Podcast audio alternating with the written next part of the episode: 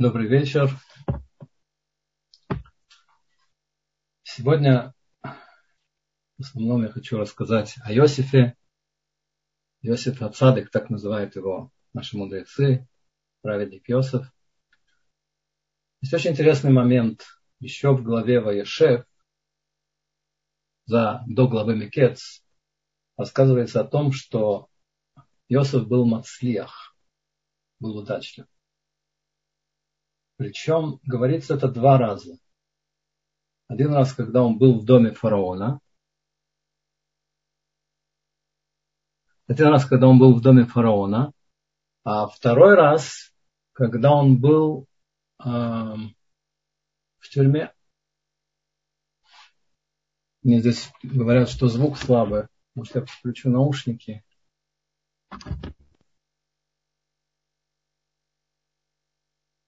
Так лучше? И было тоже очень хорошо на самом деле. Что? Было тоже хорошо.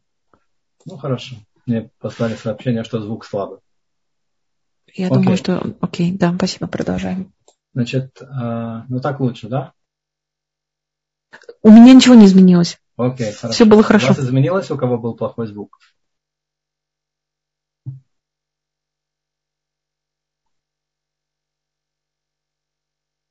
Не очень. То, значит, это, наверное, все-таки не наушники, а это, наверное, тот человек, у которого плохой звук, может быть, у него что-то в компьютере. Так вот, а, я хочу поговорить сегодня о Йосефе, о том, что он был удачлив. Причем очень интересно, что когда человеки говорят, что он удачлив, то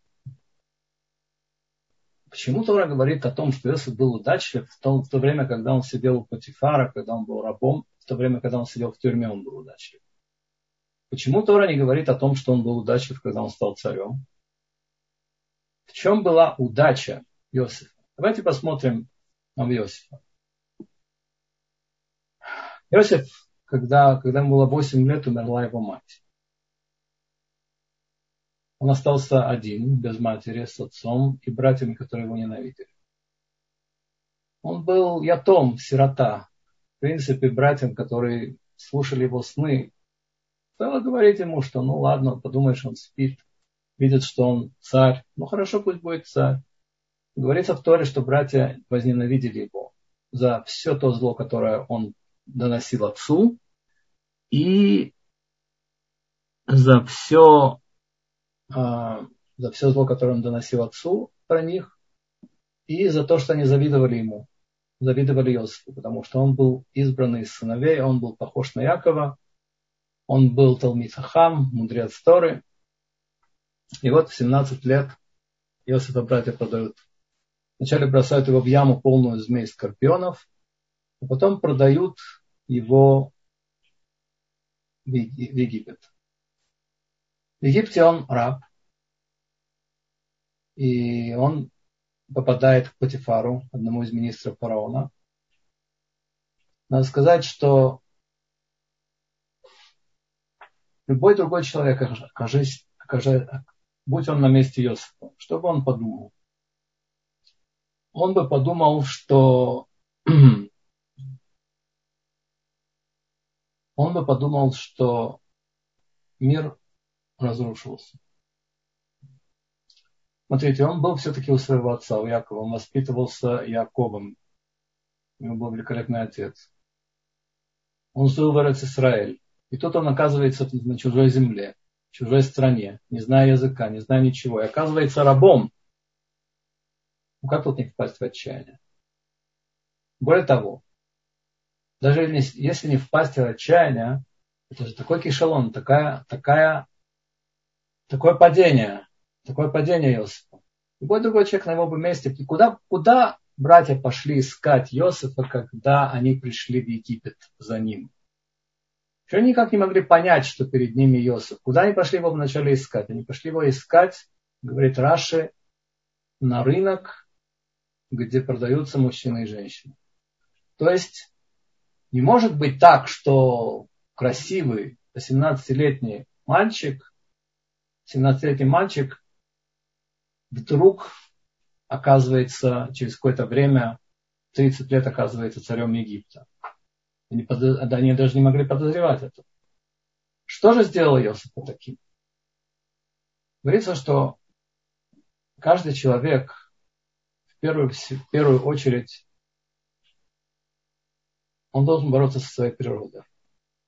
Когда человек борется со своей природой, которая на самом деле у большинства людей не очень хорошая, люди склонны к лени, к страстям разным, особенно мужчин. Так вот, когда человек борется со своей природой, природа называется тева. И когда он становится альтиви, то есть над природой, то тогда он очень сильно возвышается. И это то, что произошло с Йосифом. Когда жена Патифара стала его соблазнять, то, понятно, любое тева, тева, природа вещей была в том, чтобы он согласился. Но Йосиф очень сильно вкладывал в себя. И когда он услышал голос Батколь с неба, что ты хочешь, чтобы твое имя не было на 12 камнях первосвященника, он сдержался, он убежал. Написано, что когда евреи подошли к морю, еврейский народ подошел к морю, когда они вышли из Египта, то море побежало перед ним. Когда море побежало. И когда Иосиф написано, что он побежал, написано Ваянос, и побежал. И море, которое расступилось перед евреями, оно тоже побежало, Ваянос. Говорит нам Мидраш, что море увидело гроб Иосифа и побежало. Почему море побежало от Иосифа? Когда евреи подошли к морю, море сказала, моя природа не, не, рас, не расходится, я, море такое, оно не расходится, не становится вода, как было при рассечении моря. Это не моя природа. Почему, когда она увидела Иосифа, она побежала? Потому что Иосиф был над своей природой. То есть он превозмог себя, он сделал себя. И на самом деле это было очень тяжело, потому что в его положении это было страшно тяжело.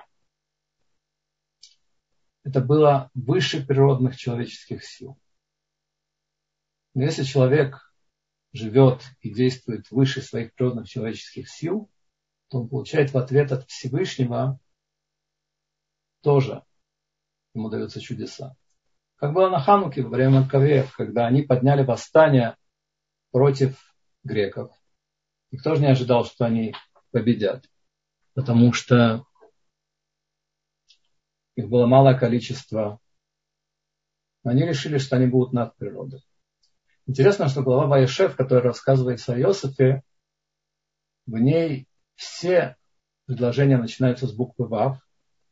Ва, и только восемь предложений там не с буквы «Ва».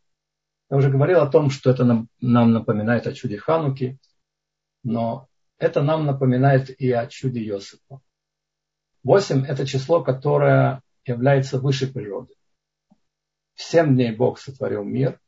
И мы знаем, что у любой фигуры, которая будет расположена в пространстве, есть а, шесть направлений. Сама фигура и шесть направлений. Вверх, вниз, слева, направо, вперед, назад.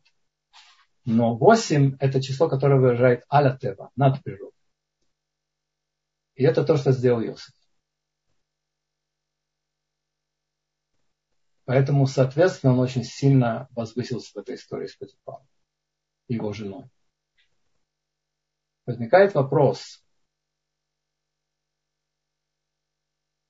Значит, там он стал удачливым. То есть, что означает удачливый, что означает счастливый? Человек, который обычно удачливый, он счастливый. Тоже удачливый. Человек живет и действует в мире, у него есть отношения между, у него есть отношения с другими людьми, у него есть отношения с самим собой. Когда человек глубоко уважает себя, и нельзя путать самоуважение и гордыню, это разные вещи. Человек должен очень сильно уважать себя. И тогда он не будет грешить. Если человек будет относиться к себе глубоким уважением, он будет говорить, спаснешь, мне не подобает так себя вести. Я Йосиф, я еврей. И тогда в каждой ситуации, которая у него будет, он будет искать, как он может в этой ситуации. Он не будет рассматривать ситуацию так, что вот я такой несчастный, такой бедный, я очутился в такой ситуации, мне пришлось согрешить. Нет. Он даже в такой тяжелой ситуации будет рассматривать себя, будет рассматривать свои испытания как некая возможность возвыситься. Есть, рассказывают Хасиды такую историю про Баляфла. Был такой ученик э, Магида из Межерича, Пинхас Горовиц. Его назвали Баляфла. Есть даже улица в Иерусалиме Баляфла рядом с моим домом. По имени книг, которую он написал. Написал много книг. Он был одним из первых учеников Магида из Межерича. Это была группа очень важных хасидских учеников, очень духовные люди. Это был Баля Таня, Алтеребе, это был Раби Пинхас Хоровиц. Рассказывают, что когда Раби Пинхас Хоровиц был маленький, у него произошло примерно то же самое, что у Йосифа. Его мать умерла, но тут произошло еще более тяжелая вещь. Его отец женился, и мачеха была очень очень его не возлюбила. Поэтому она говорила так. Когда она давала кушать, она говорила, прежде всего будут кушать мои дети. А ты, ты в конце, если что-нибудь останется. Как-то раз он пришел домой с Хейдера, он хорошо учился, и увидел на столе такую паштиду, запеканку. Он взял с краев сгоревшее то, что было, и стал кушать. Он съел это сгоревшее с краев, и когда мачеха зашла, она увидела, что он кушает с краев запеканку. Она стала его страшно бить и лгаться. Он сказал же, сказал, ну как же так? Это же то, что мне полагается. Я, я ел сожженное, я, я не ел паштиту, я ел края сожжены. Она ему сказала, ты должен знать, что даже на то, что тебе полагается, надо спрашивать разрешение. Он вырос, он стал очень большим раввином, он стал очень большим хасидским рэбе. И как-то рассказывает нам такая история с ним произошла, что известно, что в еврейской истории были люди, которые учились с Малахим, с ангелами. Например, таким был Рабиосов Каро, автор Шуханарух. Например, таким был Аризаль, известнейший каббалист. Рассказывают нам, что Раби Пинхасу явился ангел и предложил с ним учиться. Он сказал Раби Пинхас, я должен спросить у своего раба. Ангел ему сказал, послушай, ты не должен спросить у своего раба, ты должен решать сейчас. Мы теряем время, время на изучение Торы. Соглашайся прямо сейчас. Он сказал, нет, я должен спросить у своего раба. В итоге он пошел к Магиду из Межерича спрашивать его. Магит Мезмежевича спросил его, скажи мне, пожалуйста, этот ангел, который тебе явился, был печальный или радостный? Сказал Раби Пинхас, он был печальный. Сказал ты ему тогда, Магит Мемежевич, убегай от него изо всех сил. Не учись с ним, потому что это сила зла. Ангел, который с небес, который хочет научить человека настоящей Торе, он будет радостным. Это, это как тот ангел Сава, который хотел споткнуть Якова. Потом Агит Мемежевич его спрашивает, скажи, пожалуйста, а как ты смог удержаться? Ведь это же было такое, ну, духовных людей учиться с ангелом, Как ты смог удержаться от того, от того, что не согласился сразу? И тогда Пинхас вспомнил историю, как его била мачеха, и сказала ему правило. Казалось бы, это правило он должен был забыть и вспоминать в страшных снах. Но он вспомнил эти слова. Если, если тебе не полагается, если тебе полагается, все равно спроси разрешение. Хотя этот ангел ему явился, ему полагалось учить с ним Тору, он спросил разрешения Магида через своего раба. И этим избежал опасности. Говорится, что в Торе, что ну, представить себе ситуацию, которая была у Йосифа, насколько она была тяжелая, очень трудно. Потому что, ну, представьте себе, сын, выросший без матери, братья его ненавидят, бросают его в яму, продают его в Египет. И ни одного близкого человека у него нет. И что? Что с ним происходит? Он действует благородно. Он не предает своего хозяина. Он не предает Бога. Он убегает от жены Патифара. И что он в ответ получает? 12 лет тюрьмы. А где награда за его поступок?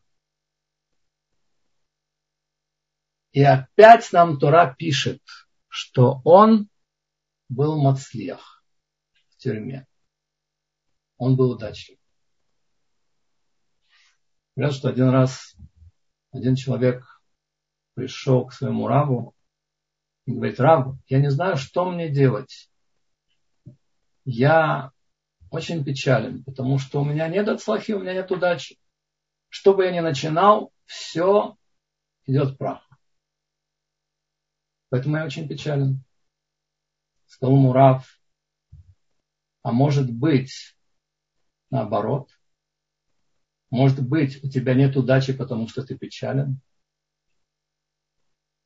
Говорил нам Раби Нахман из Прескова, что если сатана хочет человека споткнуть, то он приводит его к печали и делает тогда с ним все, что хочет.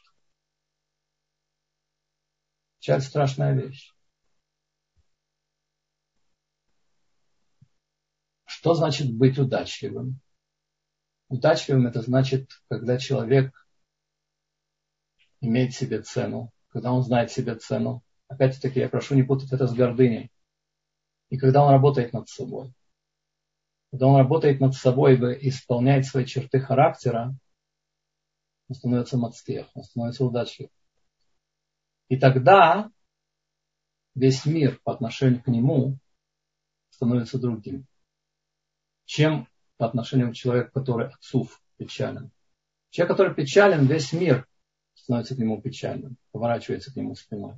Человек, который радостен, весь мир поворачивается к нему лицом. Несмотря на то, что Иосиф оказывается в тюрьме, в тюрьме он не печален, он удачлив. Он, который сидит в египетской тюрьме ни за что, в страшном месте. Утром видит двух министров фараона, видят, что их лица очень печальные. И он спрашивает их, что случилось. Почему он спрашивает их, что случилось? Потому что есть две вещи, чтобы быть удачливым человеком. Одна из них работать над собой, а другая стараться помогать другим. Он не замыкается в себе.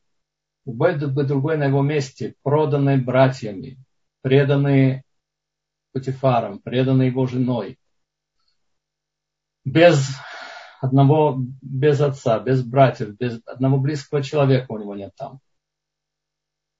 Что он бы сидел в углу и плакал бы, потом бы попал в больницу для психбольных. Что Иосиф? Иосиф интересуется, почему, почему вы печальны? И благодаря тому, что он интересуется, благодаря тому, что он старается помочь людям, он выходит и начерпывает, вспоминает его в итоге у фараона. Он становится царем Египта.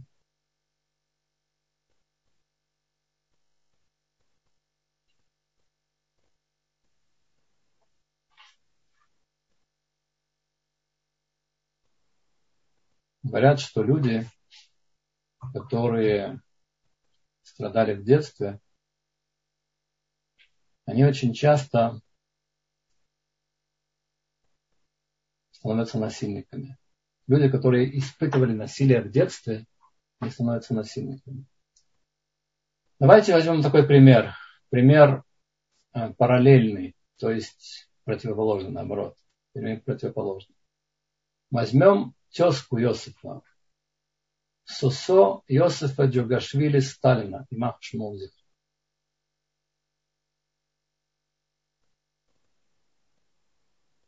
Он, у него было очень тяжелое детство. Его отец был сапожник, алкоголик, он бил его, его мать. Он учился в духовной семинарии, оттуда его выгнали, хотя он был способный. Тогда он пошел на улицу, он стал бандитом. Иосиф Сталин был бандитом до революции. Потом он вступил в Компартию и стал продвигаться по Компартии, стал человеком, который возглавил Советский Союз, человеком, который всю свою жизнь всему человечеству мстил за своего отца, который его избивал. Отправил миллионы людей в Сибирь за решетку. Посмотрите на Иосифа. Он становится царем Египта. Вместо того, чтобы думать о том, как отомстить братьям, которые его продали. Что говорится в Торе, в главе Вайгаш? Когда к нему подступает Иуда и говорит ему, ты жестокий человек, потому что мы тебе рассказывали про нашего отца, ты пытаешься здесь а, пытаешься здесь оставить у себя Бениамина, когда отец наш умрет. В этот момент Иосиф плачет. Очень эмоциональный человек. Мы несколько раз видим в Торе, что Иосиф плачет. И тогда он признается перед братьями и говорит, они Йосеф,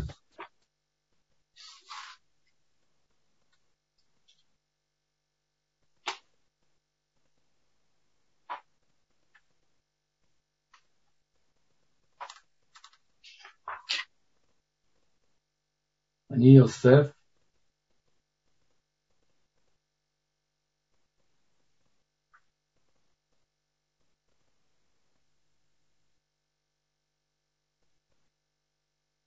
ויאמר יוסף אל אחיו, אני יוסף, העוד אבי חי, ולא יכלו אחיו לענות אותו כי נבהלו מפניו. Он говорит, и сказал Йосиф своим братьям, я Йосеф, еще отец мой жив, и не смогли братья ответить ему, потому что испугались перед ним. Значит, в первом предложении Иосиф говорит, что я Иосиф, которого вы продали в Египет. То есть он говорит, вы меня продали. А отец мой еще жив. На самом деле это странный вопрос. Отец мой еще жив. Потому что братья, они возвращались к отцу, после того, как они от него ушли. А когда они пришли к Иосифу, он их спрашивал про отца. И они сказали ему, что да, отец наш жив. Поэтому наши мудрецы понимают, что этот вопрос задан не напрасно, не просто так. Не просто он спрашивает, мой отец, наш отец жив или нет. О Давину Хай, о Дави Хай, еще мой отец жив. Ты, говорит, он говорит Игуде, ты обвиняешь меня в том, что я жестокий человек по отношению к твоему отцу. А что вы сделали со своим отцом? Когда продали меня в Египет и показали ему мою сорочку в крови и сказали, что это узнает, это сорочка твоего сына или нет. Это я жестокий. Это вы жестокий. То есть он обвиняет человека Иуда в том, в чем Иуда обвиняет его. Это в начале. Потом он говорит, а сейчас не печальтесь, что вы меня продали сюда. потому что для пропитания послал меня Бог сюда. Это следующее предложение. И послал меня Бог перед вами, чтобы, когда будет голод, чтобы мы были сыты. Он говорит три предложения, которые все отличаются друг от друга. В первом предложении он говорит, я Иосиф, которого вы продали в Египет. То есть вы, вы, братья, продали меня в Египет. Второе предложение он говорит, Бог был с вами. Он говорит, Бог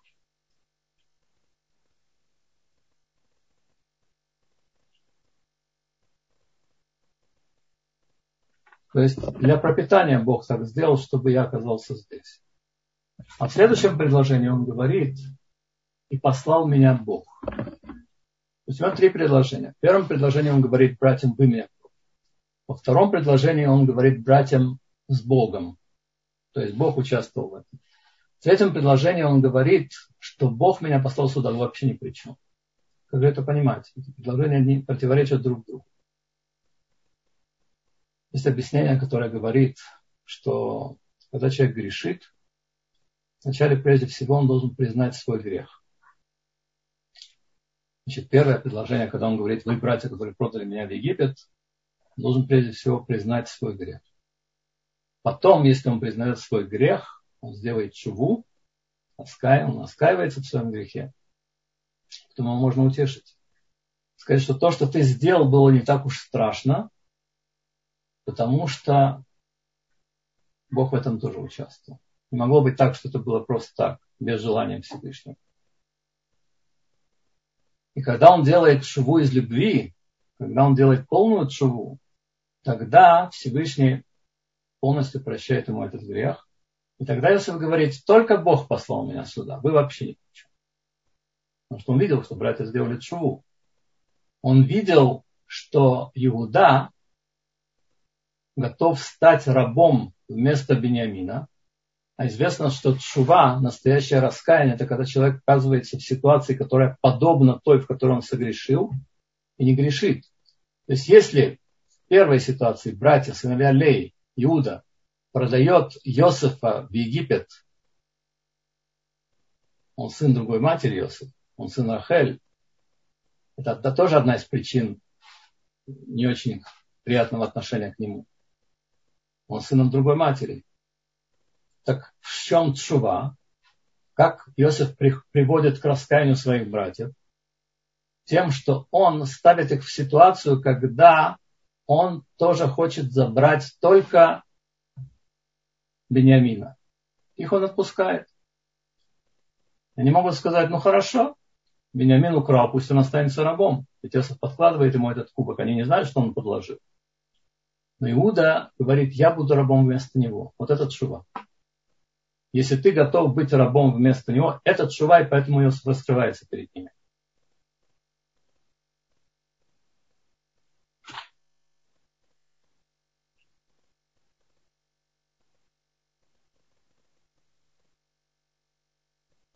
Цар это печаль.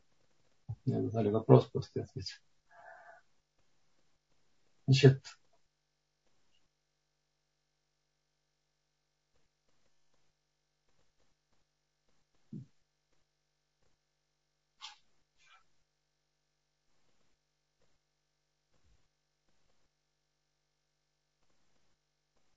Что делает Иосиф, когда он приходит к власти? Он говорит, что он будет, что евреи могут спуститься в Египет, что голод их не затронет, что он будет их содержать. Что он делает в Египте? Он старается делать только добро. Он старается вовсю помочь всем. Это Иосиф. В отличие от Сталина. То есть мы видим, что одна и та же ситуация может одного человека приводить к тому, что он становится праведником, а другого человека может приводить к тому, что он становится злодеем.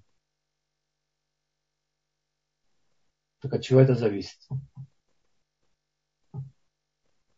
Это зависит от подхода человека. От того, как человек рассматривает жизненные события, которые с ним происходят. Каждому человеку посылаются испытания, какие-то жизненные события, какие-то жизненные события, которые приятные, неприятные. Все зависит от подхода человека к этим событиям. Если человек, как Йосиф, работает над собой, если он понимает, что в этом мире надо ценить все, что есть у тебя. Известно, что природа человека такова, что он не ценит то, что у него есть. Ему все время чего-то не хватает. Он смотрит на машину соседа, видит, что она более хорошей марки, более новая, он завидует. Не радуется, что у него есть своя машина.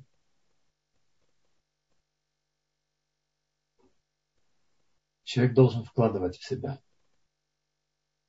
Известно, что до Песаха мы знаем, что представьте себе семью, в которой есть много детей.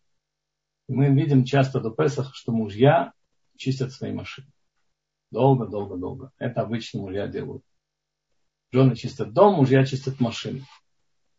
Представьте себе, что после того, как муж возил детей в школу, и была очень грязная машина у него. Только можно было сравнить с мусорной ямой. Потому что дети кушают в машине, бросают бумажки. Вот он ее почистил несколько часов. Вот после Песаха опять дети начинают ездить. один из его детей бросает бумажку. Он говорит, зачем ты бросаешь бумажку? Почему ты до этого не замечал? О, сейчас он, он почистил эту машину, он занимался этим несколько часов, тогда он это начинает ценить. Говорится, что человек, который работает над собой, который машке бецму, который в себя вводит хорошие черты, который видит мир, когда перед ним стоит наполненный стакан, он видит, что стакан не наполовину пустой, а наполовину наполнен. Он понимает, что все, что у него есть, это подарок, который надо беречь. На самом деле, к сожалению, люди не понимают этого, потому что они думают, что все это само по себе это не так неудивительно. У меня есть ноги, у меня есть руки, они двигаются, я дышу, кто говорит, слава Богу, я дышу? Только человек, который до этого лежал в больнице, и у него было искусственное дыхание. Тогда он говорит, слава Богу, я дышу. То человек ценит, начинает ценить вещи, когда они у него исчезают. Но когда у него есть, он их не ценит. И это неправильно. Надо ценить то, что у него есть. Например, он спит ночью, просыпается его ребенок, начинает плакать, шалить, надо говорить, слава Богу, слава Богу, что у меня есть ребенок. Не впадать в, не начинать нервничать. Слава Богу, что у меня есть ребенок, что он шалит, что он здоровый. Есть люди, у которых нет детей. Есть люди, у которых дети больны, не дай Бог.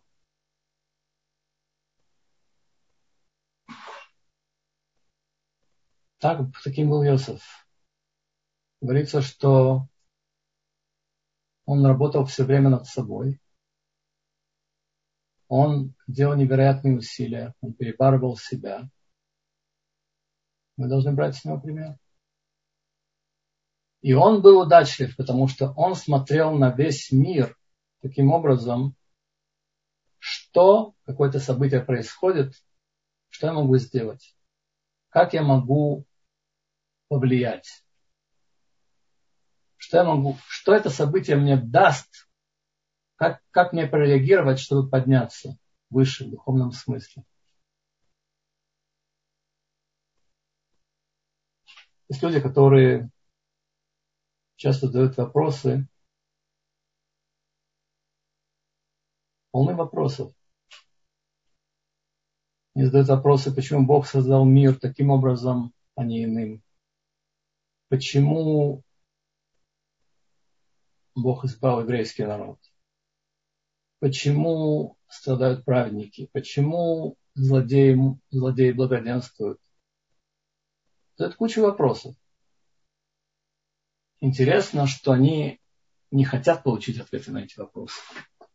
Потому что, когда они задают эти вопросы, это легче позволяет им оправдывать в своих глазах собственную лень и страсти. Что они из-за того, что у них есть трудности в объяснении поведения Всевышнего в этом мире, так они не становятся религиозными, потому что есть такие трудности, есть такие сложные вопросы, на которые очень трудно ответить любому человеку. И вот им не дают ответы на эти вопросы. И это дает им, так сказать, возможность жить свободной жизнью вне Торы. Потому что у них такие трудные вопросы, на которые никто не может ответить. Рассказывают такую историю, что в Америке был один рав, к которому приходил один еврейский студент. У этого еврейского студента было уйма вопросов. Он задавал ему каждый день кучу вопросов. Студент университета еврей, не религиозный. И, наконец, этот Раф уже не выдержал, он сказал ему, ты знаешь что? Поезжай к Любавическому рэбе в Нью-Йорк и задай ему эти вопросы. Я не могу тебе ответить на все эти вопросы. Этот человек заказал встречу с Любавическим рэбе в Нью-Йорке. Ему дали ее через несколько месяцев. Он пришел к нему, стал задавать кучу вопросов, как обычно. Последний вопрос, который он задал, был, почему Всевышний избрал еврейский народ, который был рабами в Египте, избранным народом? Почему он не избрал избранным народом какой-либо другой народ? Когда Рэбе выслушал все эти вопросы, он дал один ответ. Он сказал ему по-английски «It's not your business». Это не твой бизнес. Когда этот студент вернулся в тот город, в котором жил этот раб, он сказал ему, ну ты был Рэбу? Был. Какие ответы он тебе дал? Раб приготовил тетрадку, ручку, чтобы все записывать. Студент ему сказал, он дал мне своим ответом ответ на все мои вопросы. It's not your business. Это не твое дело. Ты занимайся своими делами. Ты занимайся тем, чем ты должен заниматься. А не задавай вопросы, почему Бог сотворил мир так или этак. Почему Он избрал этот народ или другой. Пять митцвот. Not, not your business. Это не твое дело. И бывают вопросы, на самом деле, которые только человека вводят в состояние неверия. Вводят в состояние того, что когда человек задает очень много вопросов по Холокосту, например, очень много вопросов. Конечно, есть вопросы. Но если это приводит его к тому, что он в результате этих вопросов нарушает миссу и возлюби Господа Бога Бога, возлюби Господа Бога всей душой, всей, всем телом и всей достоянием,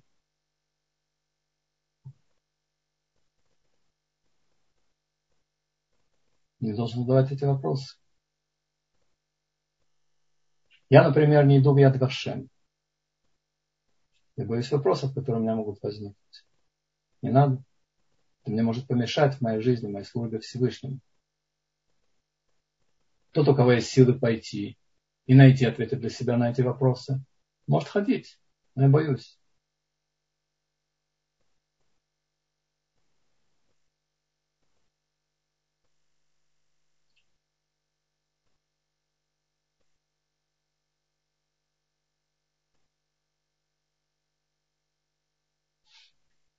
Так что мы поняли? Какой секрет успеха? Какой секрет удачливости человека? Удачливый человек, он обычно счастливый. Удачливый человек – это человек, который работает над собой, который старается не принижать себя, который старается иметь самоуважение, который в результате этого самоуважения не будет совершать гнусные поступки, который будет стараться думать, как в данной ситуации он, с одной стороны, может возвыситься духовно в какой-то ситуации, которая ему создает жизнь, а с другой стороны, он думает о том, как он может помочь другому Он все время думает об этом. Как помочь другим. Вот этот человек, который на самом деле будет удачлив и счастлив. Потому что все внешние явления, которые будут в его жизни, он будет рассматривать не как, что его кто-то хочет наказать, что его кто-то хочет обидеть. Ведь на самом деле человек, которого кто-то обижает, кто-то его ругает, он, конечно, расстраивается. Он гораздо больше расстраивается потом, когда он начинает есть самого себя. Начинает думать, ой, я, наверное, ничего не стою. Я, наверное, совсем не умный. Я, наверное, совсем низкий. Почему меня так обижают? Нет. Все мысли, которые вводят человека в печаль, надо выбрасывать. Это то же самое по отношению к детям. Не дай Бог, чтобы ребенок почувствовал, что родитель относится к нему как к какому-то низкому созданию. Даже если этот ребенок разочаровывает его.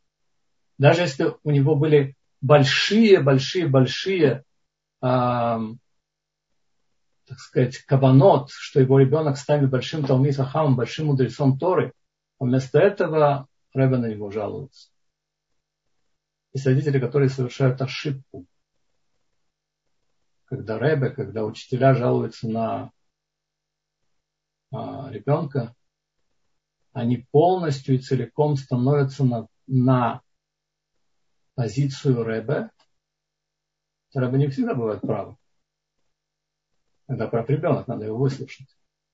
Полностью становится на позицию Рэбе, и тогда ребенок получает со всех сторон. И от Рэбе, и дома. И вот тогда он уходит. Ребенок должен понимать, что у него есть поддержка дома, в доме. Ребенок должен понимать, что он важен для своих родителей. Ребенок должен понимать, что он важен для своих родителей как личность и как человек, а не только как некое существо, которым можно перед друзьями, перед знакомыми сказать, вот, посмотрите, какой у меня сын.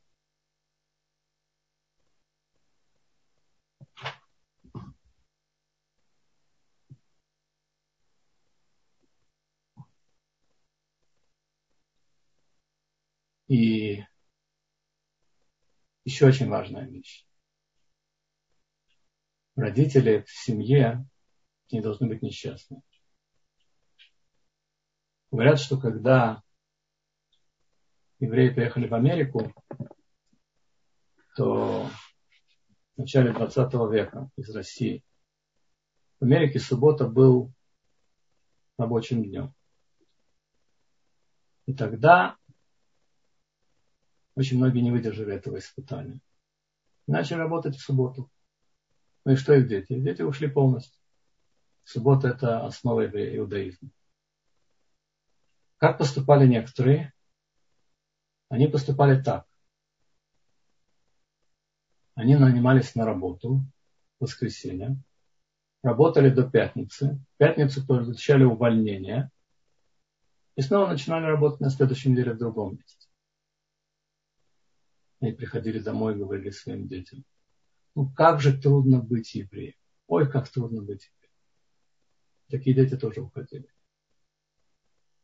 Трудно? Зачем им быть? Так трудно, зачем? В нашем поколении Мойша Файнштейн говорил в царь, что ребенок должен выходить из Ешивы и говорить, ой, какой кайф, какой был интересный опыт.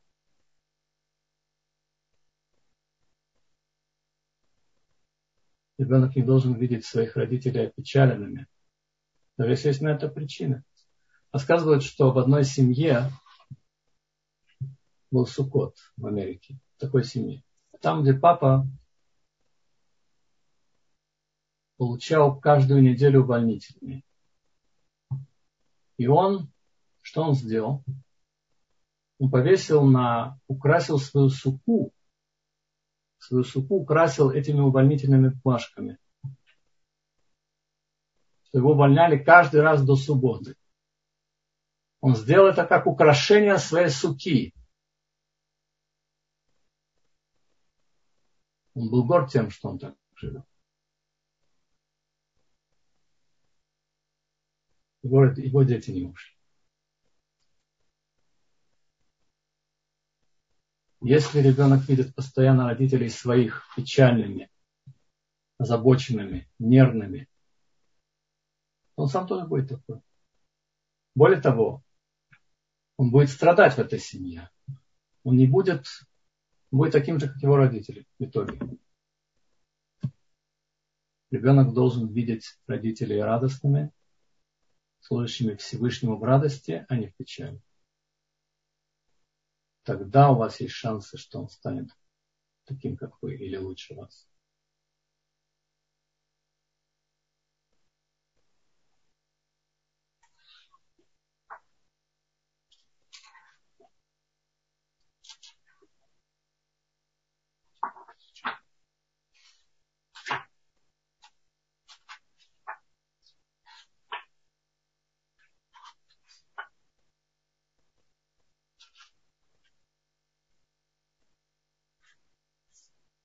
Говорит нам Раши, что когда подступает Иуда к Йосифу, Пайгаш это язык войны, можно понять. Что Иуда ему говорит, если ты будешь настаивать на том, что ты оставишь Бениамина у себя в рабах, я убью и тебя, и фараона. Это непонятно. Непонятно абсолютно. Ты только что сказал, когда нашли кубок у Бениамина, ты, Иуда, сказал, тот, у кого будет найден кубок, он умрет, а мы все станем рабами. Иосиф говорит, ну хорошо, я на 98% я сокращу ваше наказание. Я сделаю так, что тот, кто украл кубок, не умрет. Он будет мне рабом вы все можете идти домой. И когда он на 98% смягчает наказание, которое сам Иуда сказал, Иуда начинает говорить, я убью тебя и твоего хозяина. Это понимать. Что произошло с Иудой?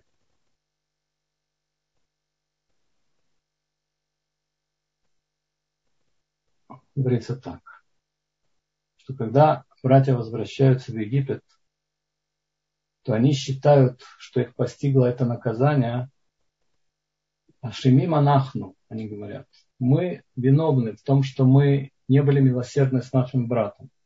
И за это это наказание. Плюс, говорят нам мудрецы некоторые, что они считают, что начался галут в Египте. Все, они возвращаются в Египет. Начался египетский галут, который был обещан еще Аврааму. Но когда вместо этого Иосиф говорит, я только Бениамина оставляю себя, а Бениамин не участвовал в продаже Иосифа. Плюс он говорит остальным, возвращайтесь домой. Никакого галута не начинается. Тогда Иуда понимает, что это уже не с небес, приговор. Это просто, это просто дьявольское решение самого правителя. Бог тут ни при чем. Он считает так, если мы продали брата, нам полагается за это наказание. Но Бениамину не полагается. Если мы можем идти домой, значит, это все не Бог решает, это все делает сейчас этот правитель. Поэтому он говорит, что я убью тебя и своего хозяина. У меня был очень интересный случай, когда я был директором школы Шубу в Иерусалиме. Я как-то проходил по коридору и увидел мальчика, который стоит в коридоре. Это был необычный мальчик, это была необычная семья, была очень непростая семья. Папа его сидел за убийство. Вот я прохожу мимо, его выгнали из класса. Я его спрашиваю, тебя выгнали из класса? Он говорит, да. Но учительница, которая меня выгнала, говорит, это самая лучшая учительница из всех, что я встречал. Я спрашиваю, ну она же тебя выгнала? Говорит, а Вальман Гери? Говорит, ну мне это полагалось? Хамут. То есть, когда Иуда думает, что им это полагается, он на все согласен. Но когда он, решает, но когда он решает, что им это не полагается, он готов убить и Иосифа, и фараона. Почему? Он получился перед отцом, что он будет виноват перед ним все дни, если он не приведет Бениамина обратно. Что такое все дни, объясняют наши мудрецы. И этот мир, и будущий мир. И когда он обещает Якову, что он приведет его и в этом мире, и в будущем мире, Яков понимает, что Иуда сделает все, все, абсолютно все, чтобы привести Бениамина обратно. Более того, у него появится на это сила. Он его вернет. Пусть для этого ему придется убить правителя Египта.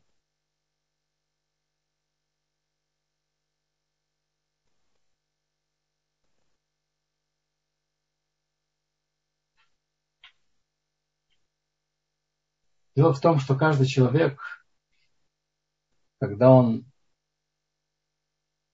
что-то делает, говорят ученые, что мы примерно 10% своих сил используем.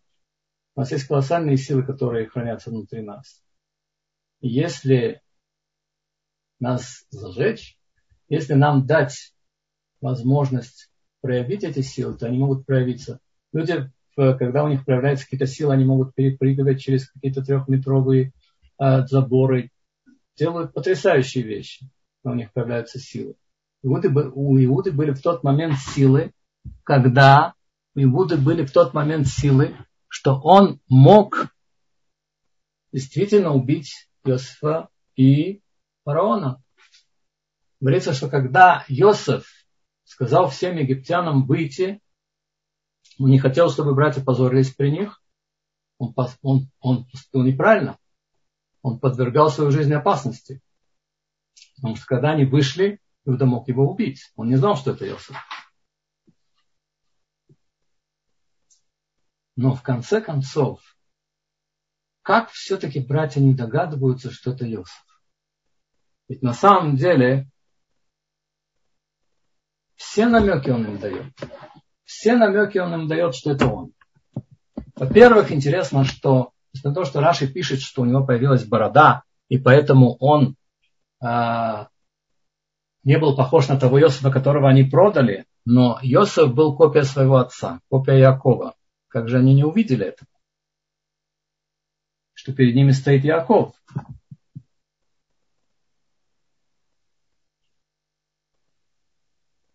А когда он говорит, когда он приглашает их всех десятерых к себе в дом, что премьер-министр, царь, всех, которые приходили покупать, приглашал к себе в дом? Нет, конечно. Почему они тут не догадываются? А когда он смотрит свой кубок и говорит, когда они пришли к нему, Равен, ты садишься первым, Шимон, Леви, за ним. Так он сажает всех братьев в порядку, братьев сыновей этой матери, сыновей этой матери, Бениамин отдельно. Всех сажает за стол и говорит, что это ему кубок говорит, кто они. Неужели это можно поверить? Неужели они не понимают, что может быть это Йосиф? Может быть это Йосиф на самом деле? Йосиф их спрашивает, ну и как поживает отец?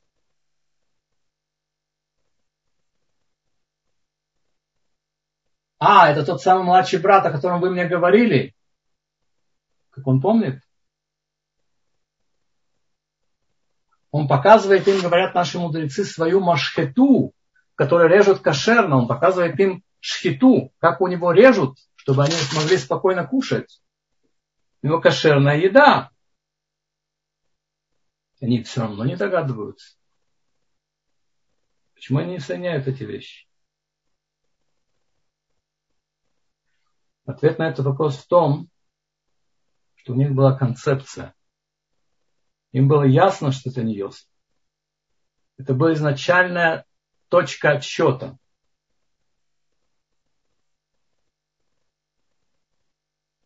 Говорят, что во время, когда человек принимает что-то неправильное за начальную, четку, за начальную точку отсчета, его очень трудно сдвинуть. Говорят, что разведка доносила перед, перед войной Йом-Кипура в 1973 году, что арабские армии собираются напасть. Гудамер не верила. Арабские танки подошли к Суэцу. Они, ну нет, это просто солдаты пошли выкупаться, пошли выкупаться.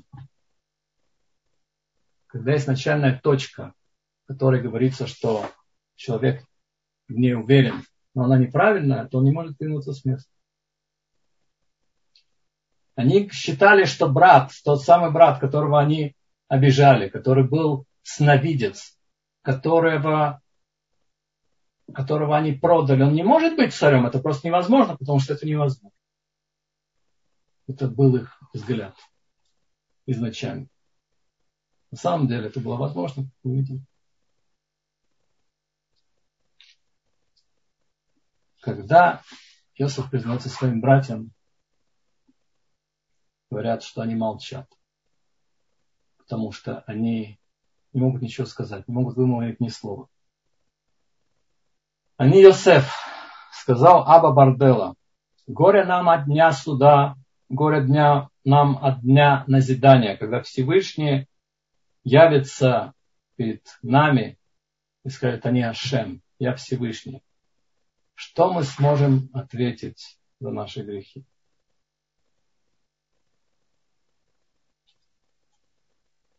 Видим, насколько Иосиф благороден. А сейчас не печальтесь. И пусть не будет плохо в ваших глазах, что вы меня продали, потому что на пропитание послал меня сюда Всевышний. Он успокаивает своих, своих братьев, говорит, это все, что вы сделали, в принципе, это хорошо. Как хорошо, что меня продали. Если бы меня не продали, представьте, что бы мы сейчас сделали? Мы бы сейчас, где мы бы сейчас сидели? Был бы голод, и кто бы правил Египтом? И кто бы нам давал пропитание? Мы бы все померли с голода. Здорово, что вы меня продали. Молодцы.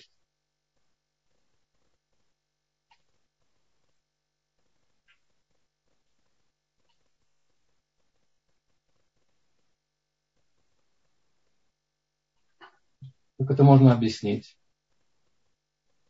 Приводится такая притча. Один раз был один большой человек, министр. У него был драгоценный камень. Огромный драгоценный камень. И на этот камень случайно царапина на этом камне появилась. И он носил этот камень ко всем специалистам, ювелирам, и никто ему не говорил, что он сможет убрать эту царапину. Пока он не пришел к одному специалисту, который ему сказал, что он разрисует этот камень так, что эта царапина станет частью рисунка. И то, что он сделал. Он разрисовал этот камень, действительно камень засверкал. Иосиф говорит своим братьям, это не царапина. Послали меня сюда спасти. Но братья считают, что это был грех, а просто так произошло, что это стало к добру. И на самом деле грех остается, царапина остается. Говорит им Иосиф, царапина не остается. Это не был грех. Всевышний так сделал. Это был план Бога. Это был план Бога. Вы ни в чем не виноваты. Это говорит Иосиф.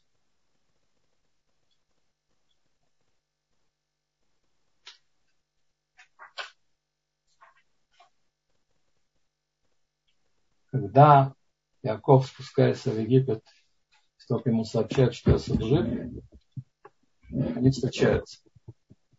Интересно, что написано, что Вайра Элав, Вайра Элав, явился ему Иосиф.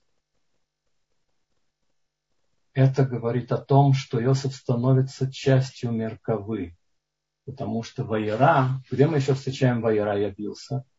Явился мы встречаем, когда явился Бог Аврааму явился, это значит, что это что-то высшее. Как это понять? Явился Иосиф Якову. Явился, объясняют наши мудрецы, что Иосиф становится на уровне праотцов, он становится частью Мерковы. Меркова – это божественная колесница. Говорится, что Иосиф падает ему на шею, начинает плакать. Что делает Яков? Не написано, что он плачет – Написано, что он читает Шма Исраиль. Почему он читает Шма Исраиль? Шма Исраэль, может быть, время наступило читать Шма Исраэль, утреннее время? Так почему не читает Йосиф? Есть разные объяснения. Мне очень понравилось одно из них. Когда читают евреи молитву Шма Исраэль? Евреи читают молитву Шма Исраэль в нескольких случаях. Когда написано и вставая и ложась. Почему и вставая и ложась? Почему утром? Почему вечером? Вечером, потому что, чтобы никто не сказал, что Луна Бог. Утром, чтобы никто не сказал, что Солнце Бог. Что Бог один. И вечером, и утром. Евреи читают Шма Исраэль перед сном, чтобы избежать плохих снов. Евреи читают Шма Исраэль в минуту опасности. Евреи читают Шма Исраэль перед смертью. Кстати, запомните, когда будет воскрешение из мертвых, и мы все встанем, без Радашем, то первые слова, которые мы должны будем сказать, Шма Исраэль. Мы должны будем сказать Шма Исраэль Ашем Лукин Ашем Надо это помнить хорошо. Потому что не ровен час мы забудем, не дай Бог. А кто знает, когда будет воскрешение мертвых? Оно может быть скоро. Так вот, когда я, Иосиф видит, когда Яков видит Иосифа, он для него воскрес. Он думал, что он умер. 22 года. Теперь он видит, что это Пхьядамипим, это воскрешение из мертвых. Для Якова, поэтому он читает Шма Исраиль. Он читает молитву Шма Исраиль. Когда Яков со своими детьми приходит в Египет, они идут к фараону.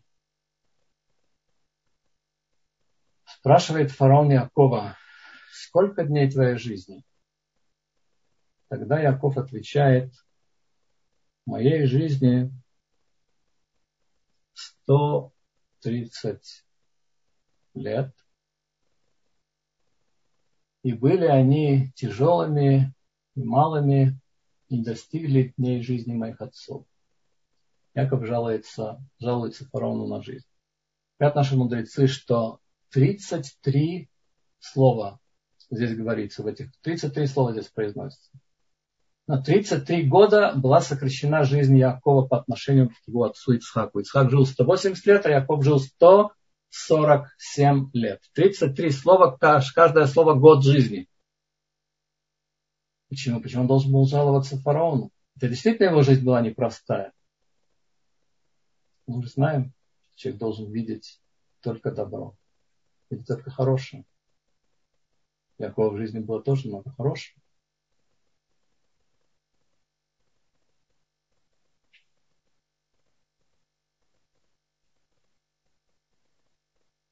Есть вопрос, почему, почему даже вопрос фараона, сколько тебе лет, засчитывается как перех Якова. Сто сколько тебе лет? Спрашивают, сколько тебе лет? Это же не ответ Якова. Причина в том, что вопрос у фараона возник, потому что Яков очень плохо выглядит. Поэтому он спросил, сколько тебе лет. Получается, что очень плохо выглядеть и быть печальным. Это тоже грех. Нельзя плохо выглядеть.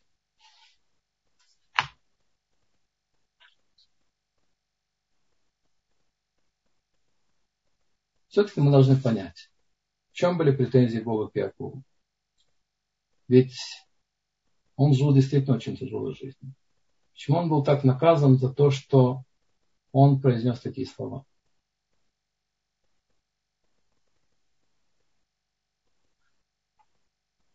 Говорят, так рассказывают такую историю, что один еврей содержал трактир и платил царю 300 динаров в год. Один раз поехал царь далеко и назначил своего помощника, чтобы он занимал его место временно помощник был очень жестокий. Когда пришло время еврея платить за свой трактир, он сказал ему, что он должен заплатить 500 динаров в год. Еврей, у него не было выбора, несчастный, он стал собирать деньги, он собрал 480. У него не хватило 20 динаров. Когда он пришел заплатить эти деньги, то этот служащий распорядился дать ему 20 ударов плетьми на каждый динар, который он ей додал.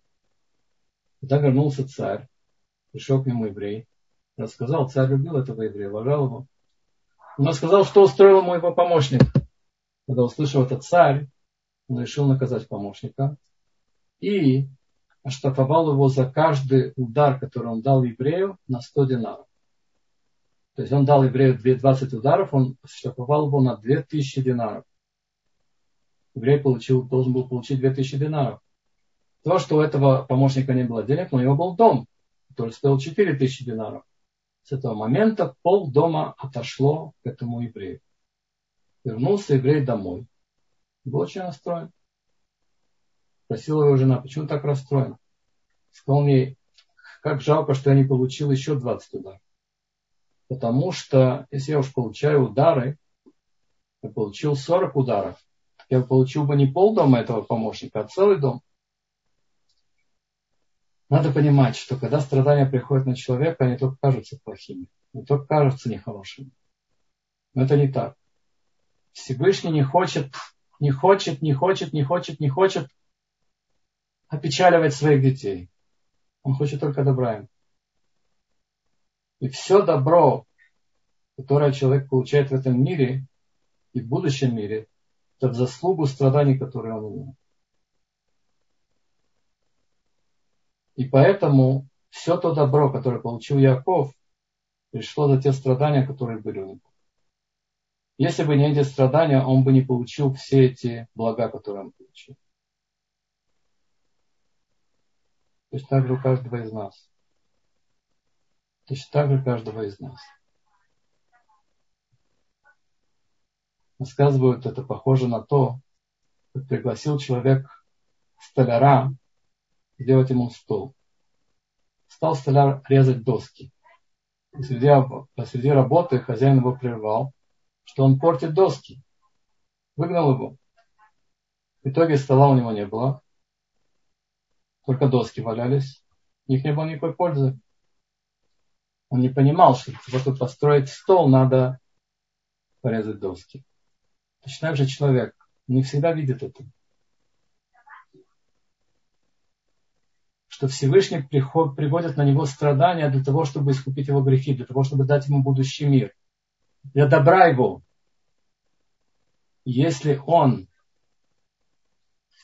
недоволен этим, и выступает, и ворчит, говорит, что все плохо, то он будет как тот человек, который остался с досками без стола.